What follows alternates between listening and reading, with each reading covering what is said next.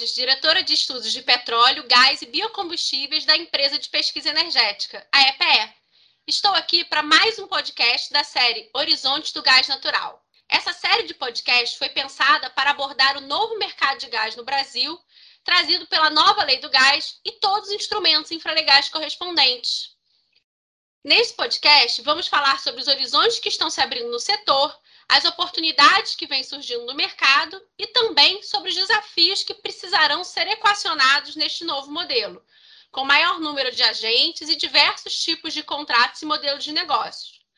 Hoje vou conversar com Henrique Rangel, analista de pesquisa energética da EPE, sobre os projetos previstos e indicativos de infraestrutura. Olá, Henrique, como vai? Oi, Elisa, tudo bem? Bem, eu espero que sim, espero que também esteja tudo bem com todo mundo que está nos escutando hoje. Primeiramente, eu gostaria de agradecer o convite para participar desse podcast e também ter o prazer de poder explicar um pouquinho do nosso trabalho com relação aos nossos planos indicativos. Bom, Henrique, então explica para gente qual a importância das infraestruturas essenciais para o aprimoramento do mercado de gás. Bem, com relação às infraestruturas essenciais para o aprimoramento do mercado de gás, eu queria fazer as seguintes considerações. A EPE ela tem como suas, uma das principais atribuições realizar e publicar estudos que permitam reduzir a assimetria de informação no mercado de gás natural, bem como apresentar projeções de preços, ofertas, demandas e possibilidades de investimento no setor. A gente também acompanha projetos que estão em implementação no Brasil.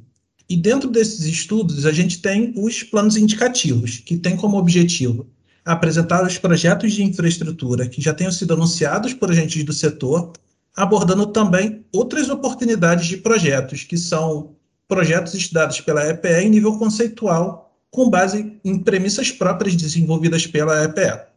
Algumas dessas instalações de infraestrutura de gás natural, como os gasodutos de transporte, são definidos como monopólios naturais pela literatura ou seja, elas são aquelas que têm maior ganho de escala, movimentam um produto com especificação homogênea e devem ser reguladas para que operem de forma satisfatória e permitam o acesso de diversos agentes a essa infraestrutura.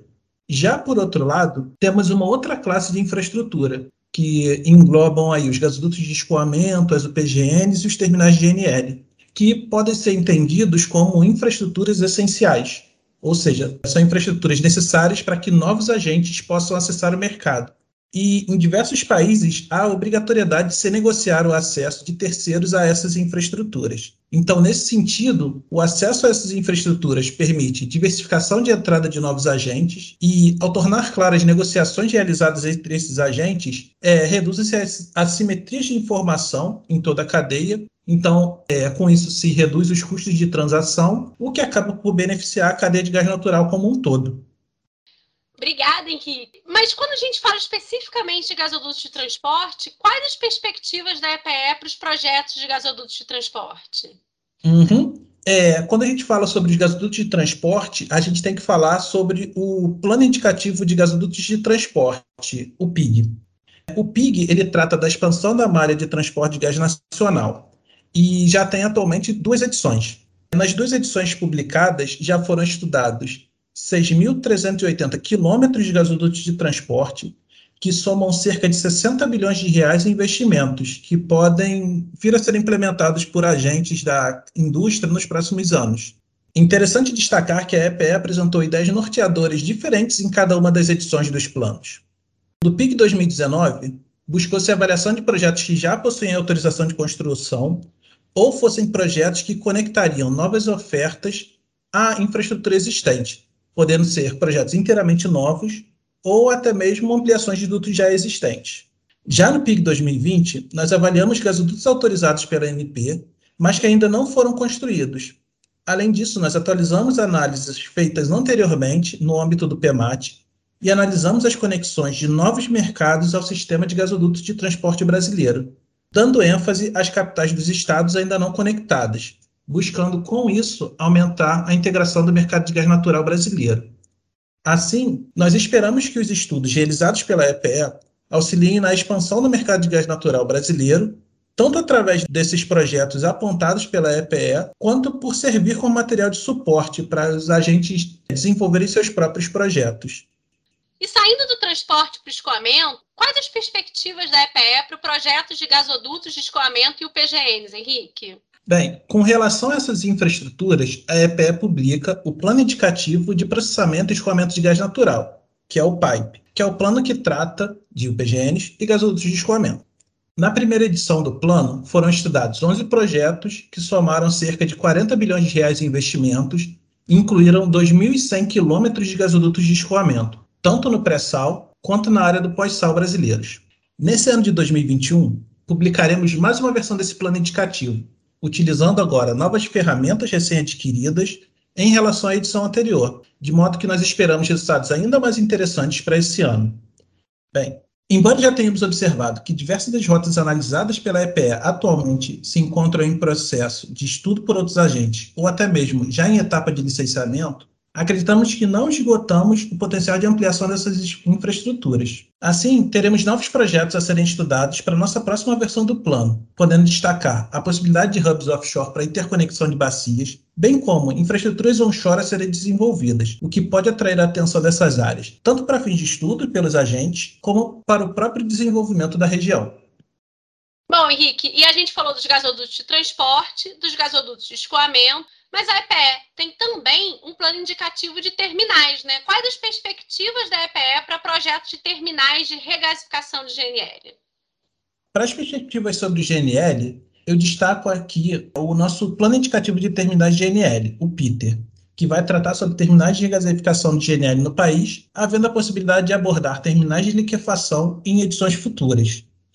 Em 2021, será publicada a primeira edição do PITER, apresentando os projetos de terminais de GNL estudados neste documento e que podem vir a ser implementados pelos agentes no futuro.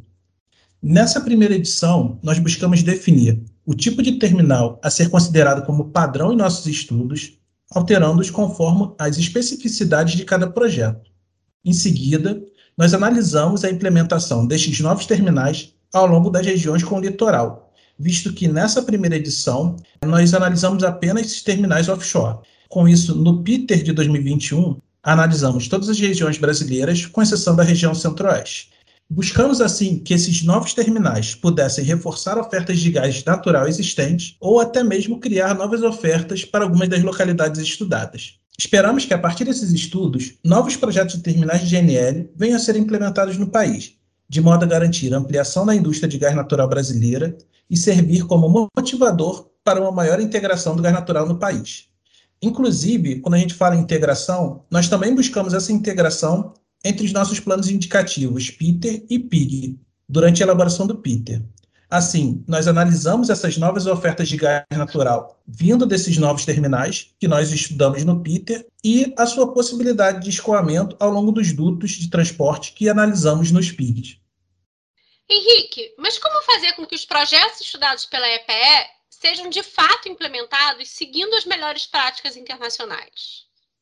Bem, os planos indicativos da EPE, eles apresentam possibilidades de novos projetos, só que cabe aos agentes do setor realizar detalhamento daqueles que sejam avaliados como vantajosos em seus respectivos planos de negócio, ou seja, dando entrada nos processos de licenciamento, autorização junto aos órgãos competentes. Então, cabe também às agências reguladoras, tanto federal quanto as estaduais, as atividades de enquadramento de cada projeto nas suas respectivas classificações, como de escoamento, de transporte, de distribuição. Então, nesse sentido, nossos planos indicativos eles atuam buscando dar ideias, apresentar potenciais de mercado, tentando reduzir a assimetria de informação e fornecer material de apoio, além de canal de comunicação para os agentes da cadeia do gás natural, no entanto, essa implementação dos projetos, assim como o cumprimento das exigências para a implementação desses projetos, eles devem ser realizados entre os agentes interessados e os órgãos competentes. Muito obrigada, Henrique, por conversar com a gente sobre esse tema. Foi um prazer falar com você. Para quem deseja conhecer mais sobre as publicações que foram citadas nesse podcast, acesse o site da EPE no endereço www.epe.gov.br Lá é só clicar em publicações e buscar nossos planos indicativos. Fica ligado, porque a cada ano sai uma nova edição. Espero que vocês tenham gostado da conversa de hoje. Por aqui, a EPE continua trabalhando. Então esperamos você no nosso próximo podcast da série Horizonte do Gás Natural. Vamos publicar um tema novo por semana. Até lá!